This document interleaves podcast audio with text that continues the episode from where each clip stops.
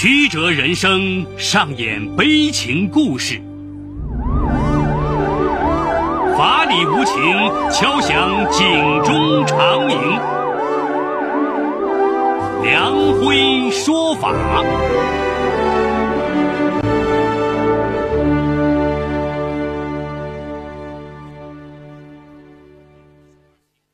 梁辉说法由上海故事广播与现代家庭杂志社联合播出。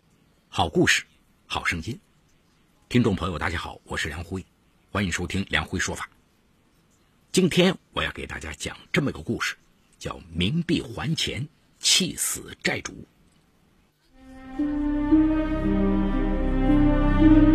法治故事耐人寻味，梁辉讲述不容错过。这个故事啊，要从二零一四年九月说起。那天，胡伟和妻子刘丽忙着整理房间。胡伟的父亲三天前因为脑溢血猝然离世。胡伟是独子，母亲早逝，如今父亲不在了，夫妻俩整理一下遗物，继续接下来的日子。突然，刘丽找到了一张纸条。招呼丈夫过来看。原来呀，这是一张借条，上面写着：“今向高明远借款九万八千元整，一年后如不能及时归还，除本金外，另付利息两千元整。”落款是二零一三年九月三号。胡伟一看这个欠条啊，头顿时就大，他嘟囔着说：“哎。”老爷子也真是的，走就走呗，还给我留下一笔债。正当夫妻俩对着欠条怨气冲天的时候，这个房门啊突然响了。刘丽啊似乎有预感，他对胡伟说：“你看看，不会是高文天代表他爸来要账吧？”胡伟透过猫眼一看，还真是高文天站在房门前。哎呀，他急的是直搓手啊！不是他是谁呀？一准是来讨债的。哎，老婆，你想想办法呗。刘丽鼻子里哼了一声，说：“哼，老头都不在了，向死人要账，他也得有那个本事。”说着，他示意胡伟开门。胡伟打开门，高文天随后就走了进来。他的来意啊！也让胡伟给猜到了，确实是奉父之命来要账的。这段时间，高文天的父亲高明远心脏不好，刚住院出来，听说老友胡忠良去世了，心里很是难过。除了派儿子带他吊唁之外，他还有一件心事。原来高文天的父亲高明远和胡伟的父亲胡忠良，哎，是多年的好友，两人关系相当的铁。高明远是退休教师，胡忠良从一家工厂退休以后，因为儿子好吃懒做不成器，胡忠良不想在家闲着，就做起了生意。因为性格憨厚，六年前做生意时被人骗走二十多万元，生意一下子陷入了困境。为了不让生意垮掉，胡忠良筹集资金，谋求东山再起。借钱的时候啊，他找到了多年好友高明远。看到老朋友遇到困难，高明远二话没说，拿出和老伴攒了多年的九万元养老金支持胡忠良。俗话说呀，亲兄弟明算账，胡忠良也含糊，当即就写下借条，约定一年后归还。然而一年后，他的生意仍然没有起色，借高明远的那笔钱自然无法偿还。胡忠良又是个守信用的人。他找到高明远，主动提出那笔九万元欠款续借一年，一年之后，除了偿还本金之外，另外再加两千元的利息，并重新写了借条，注明还款日期。可是没想到的是，这笔钱拖了五年也没能还上，每年还款日期到来，胡忠良就主动向高明远续借，每次都写明另付两千元利息。算是给老友的一点补偿。这不，转眼这笔九万元的欠债续借了五次，九万元也变成了十万元。因为两个人的关系啊，高明远对胡忠良还是非常放心的。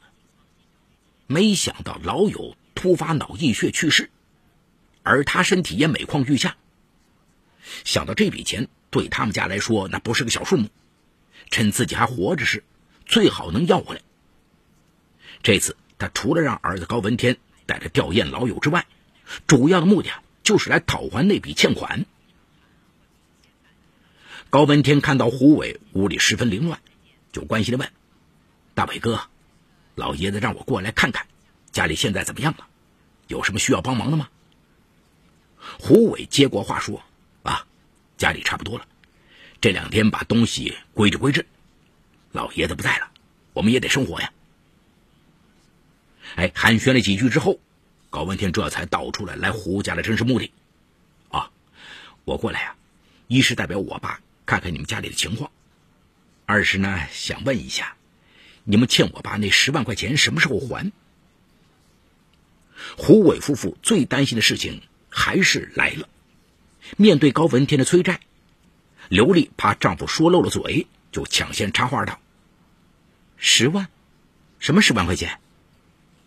高文天急急的说：“啊，就是你爸管我爸借的十万块钱呢，先是借了九万。”你爸说，如果下一年还不上，再加两千元利息。这不，过去五年了，正好也有十万块钱了。高文天解释的清清楚楚，刘丽却揣着明白装起了糊涂。哎，文天啊，我和胡伟还真不知道这回事儿。我们老爷子平时口风紧，从来没给我们说借过这么大一笔钱呢。一听刘丽的话，高文天着急了。哎，刘丽啊。听你这话的意思，你们是不打算认这笔借款了？我爸可是保存着胡叔叔打的借条呢。刘丽不急不慢，继续的说：“不是认不认账的事儿，我们真不知道有这笔借款。要不你把老爷子从地底下叫出来问问？”看到刘丽耍起了无赖，高文天气愤的说：“好，既然你们不承认，下次我就把欠条拿来让你看看。”说完，他气冲冲的走了。高文天被刘丽气走之后，胡伟把妻子拉到沙发上，不解的问：“哎，我说媳妇儿，听你这话里的意思，这笔债咱们不打算认了？”刘丽瞪了丈夫一眼，没好气的说：“认什么认？又不是中大奖，就咱俩这点收入，省吃俭用三四年也不一定能还上。虽说父债子还，可你爸生前最看不上的就是你。”整天骂你没出息，他这一走倒好，什么都没留下，就留下一屁股债，咱凭什么替他还？不还。胡伟听刘丽这么一说，他也横下心来，想赖掉那笔债。这件事过后第三天，高文天手持胡忠良在世时所打的欠条上门讨要，胡伟耍赖说，那是老爷子欠你爸的钱，与我无关。没听说过死人债不追吗？后来高文天再登门，胡伟两口子干脆连门都不开了。高文天觉得通过正当途径讨回这笔债款不太可能，就拿着胡伟父亲当初打下的五张欠条找律师咨询。接待高文天的张律师仔细查看了他带来的欠条，并询问了相关情况，然后肯定的说。如果胡伟继承他父亲的遗产，那他父亲生前的债务确实应当由他来偿还。听了这话，高文天心里透亮，连声说：“太好了。”张律师又指着几张欠条上的签字日期，对高文天分析说：“你拿来的这些欠条啊，每张上面都注明了还款日期，这一点非常重要。”看高文天有些不解，张律师说。法律上有个术语叫追讨期限，也就是说，从对方应当开始还钱的那一天起，两年内，如果你对对方不还钱的做法不提出诉讼，那你就错过了债务追讨期。高文天听后啊，长舒了口气说：“那按这个说法，我还有时间提出诉讼？”张律师点点头说：“嗯，胡忠良每次借钱都重新写明了还款日期，这样一来，无形中保护了你们家的利益。从律师那儿出来，高文天踏实了不少，但想到父亲与过世的胡叔叔的关系，他实在不想提起诉讼，就决定再给胡伟一次机会。如果对方迷途知返，这个官司啊就不用打了。那天下午，胡伟夫妇从外边回来，赫然看到高文天站在他们家门前。胡伟和刘丽当然知道高文天的来意，这个毕竟心虚啊，他们挤出笑脸说：“哎呦，文天来了，有事咱们进屋去说吧。”谁知高文天用身体挡住门，沉着脸说：“胡伟。”那十万块钱，你们不说清楚就别想进门。你们不就想赖到我家老爷子咽了气，成了无头债不用还了吗？我告诉你，没门看到高文天不依不饶的态度，胡伟火一下子上来了。谁欠你们家的钱？是不是想钱想疯了？你给我闪开，不然我揍你！高文天就是不让。胡伟撸起袖子，照着高文天就是一拳。高文天一闪躲了过去，顺势在楼道里大声嚷了起来：“打人啦！打人啦！胡伟欠债不还还打人！”邻居们纷纷围过来看热闹。高文天当着大家的面拿出当年胡伟父亲所写的欠条，把胡伟欠他家十万块钱不认账，还出手打人的事儿说了出来。邻居们深知胡伟的为人，都在一旁窃窃私语啊。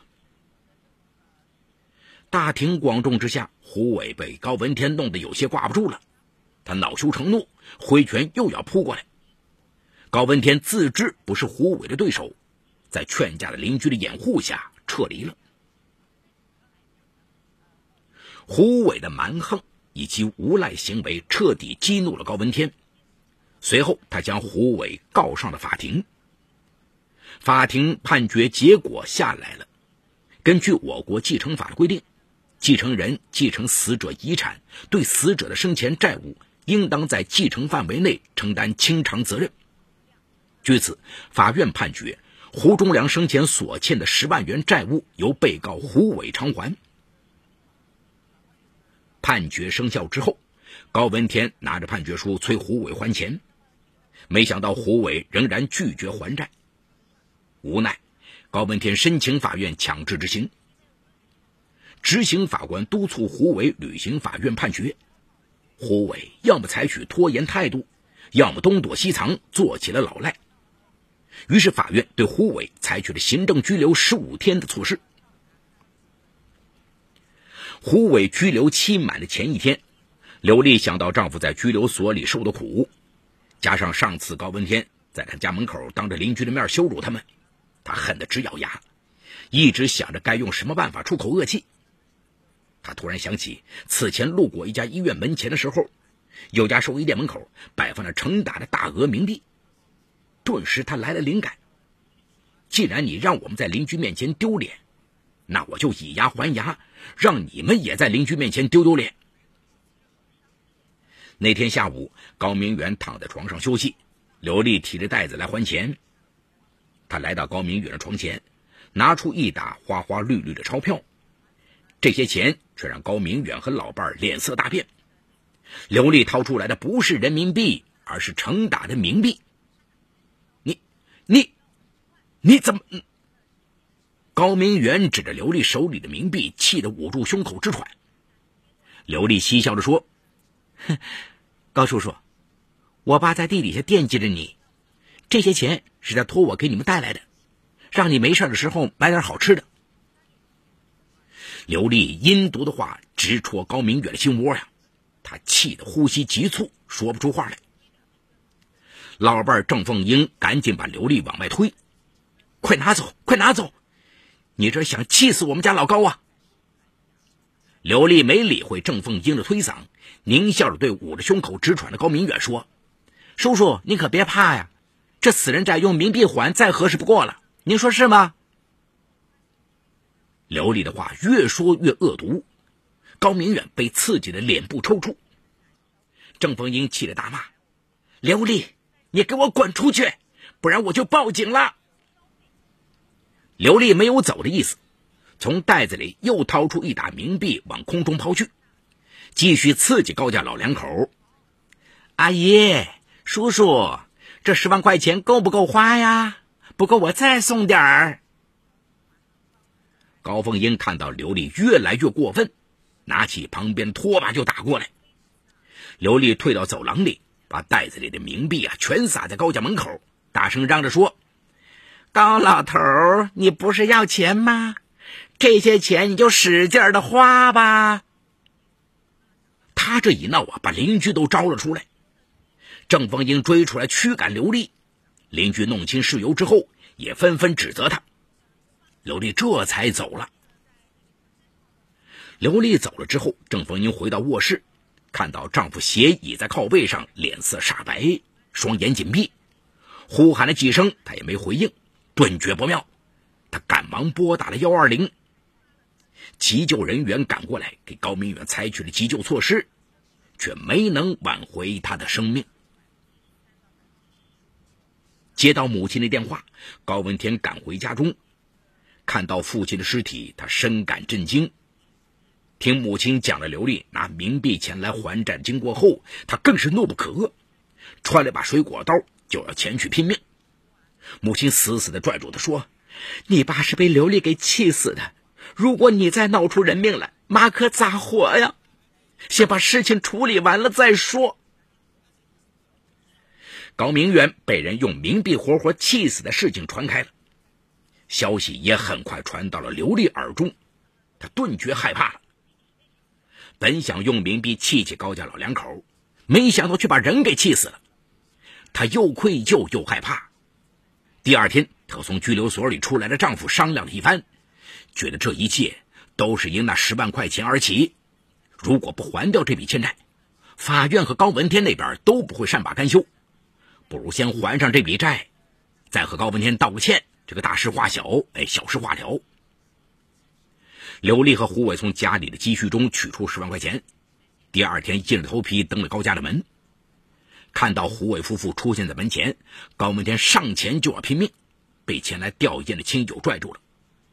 胡伟红着脸拿出十沓百元大钞，让高文天收下。胡叔叔那么好的人，咋就生出你这么个儿子？为了这十万块钱，我爸的命都搭进去了，我跟你们没完！听着高文天的怒斥。刘丽和胡伟红着脸没有回应，自知理亏的他们向着高明远的遗像鞠了三个躬，就离开了。处理完了父亲的后事之后，高文天搜集了邻居证言，再次提起诉讼，把刘丽告上了法庭，以刘丽故意用冥币侮辱有心脏病的父亲，造成父亲心脏病发作死亡为由，请求法院判定被告赔偿丧葬费。以及精神损失费十万元。法院开庭审理此案，被告主观上存有过错，但不具备追求对方死亡的目的。不过，用冥币刺激对方，造成受害人意外死亡，已构成民事侵权行为。因此，法院判令被告刘丽支付死者丧葬费、受害者家属精神损失费，共五万元整。判决书下达后，刘丽和胡伟。没有上诉。俗话说呀，父债子还。父亲去世之后，作为父亲唯一的遗产继承人，胡伟承担父亲生前债务那是天经地义。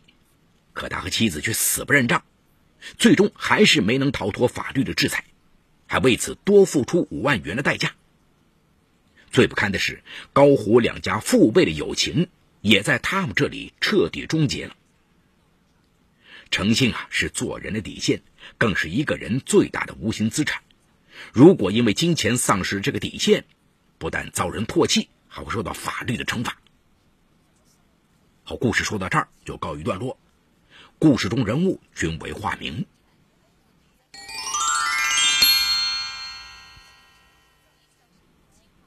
这对老赖夫妻也确实是够缺德的啊！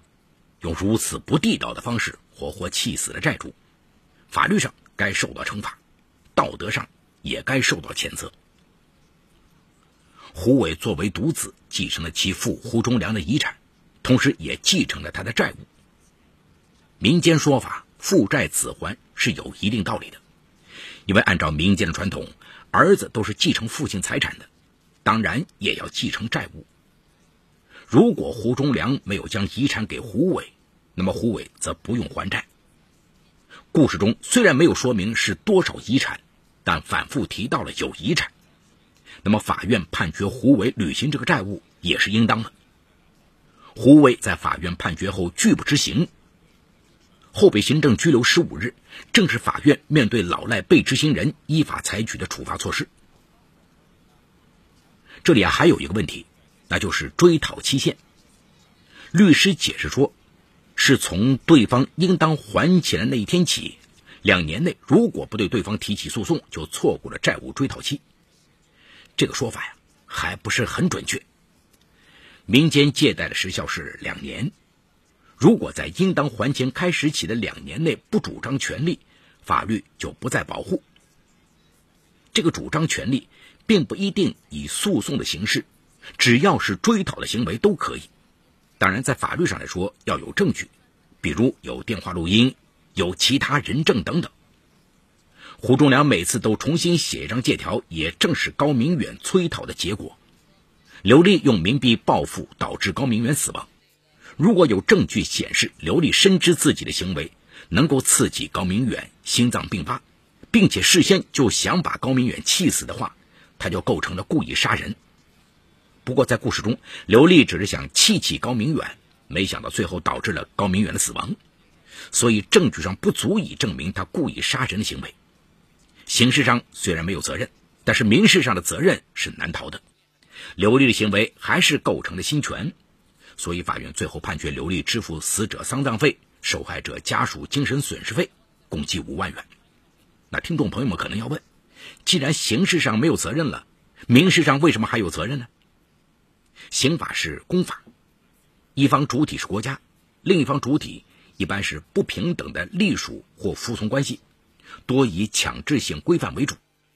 如刑法上的刑罚以剥夺自由、生命为主，所以对证据要求很高，只是事实清楚、证据确凿才能适用刑法。民法则是司法，两方主体是平等的，所以多以任意性规范为主。